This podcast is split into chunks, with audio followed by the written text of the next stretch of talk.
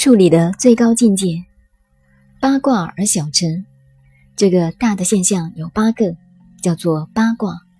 把它缩小范围，使我们容易记忆，引而生之；把它扩张起来，用演绎的方法，引而生之，触类而长之。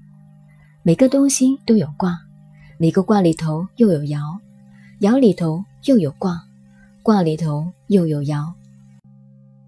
天下之能事必矣。真把《易经》的数理弄通了，天下万事的道理没有不知道的。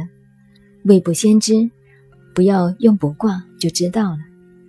懂了这个数理，才能显道神德行，显出来形而上的道，神明看不见的这个神，神而不可知的这一面，它的作用都可以知道。是故可以筹措。可以应付天下之事，也可以协助完成神话的功能，乃至中国人的祭祖宗都叫做筹措，可与佑神矣，就可以向天地拜拜了。换句话说，就是可以上教堂拜菩萨，这才懂了祭祀的道理。宗教的仪式为什么可以佑神、帮助神？神没有人来帮助，怎么行啊？我们不给神修个庙子，神一点用都没有。所以摸从心造，妖由人心，你说灵不灵？还不是你们心里造的。你说它不灵，便一点都不灵了。拿《易经》的哲学术语一讲，无所谓妖魔，也无所谓神明了。所以孔子说：“知变化之道者。”其知神之所为乎？这就懂了数理变化的法则。所以，我们中国文化的易经是科学的，绝不是迷信的。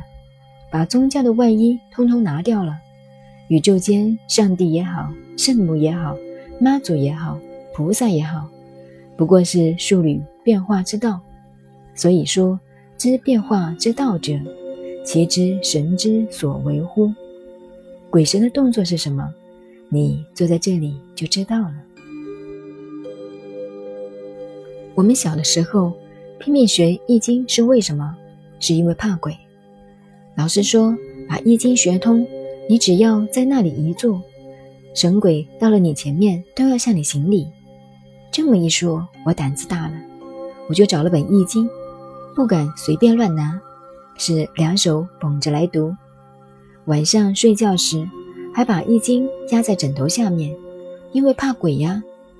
学了易经就可以神护鬼佑了，因为孔子宣传的那么厉害，说学了易经就可以知变化之道，而且知道鬼神的行为，一切天人你也都知道了，就连今天玉皇大帝开的是什么会，下的是什么命令，你都知道，你的数理。当人已达到最高的境界了。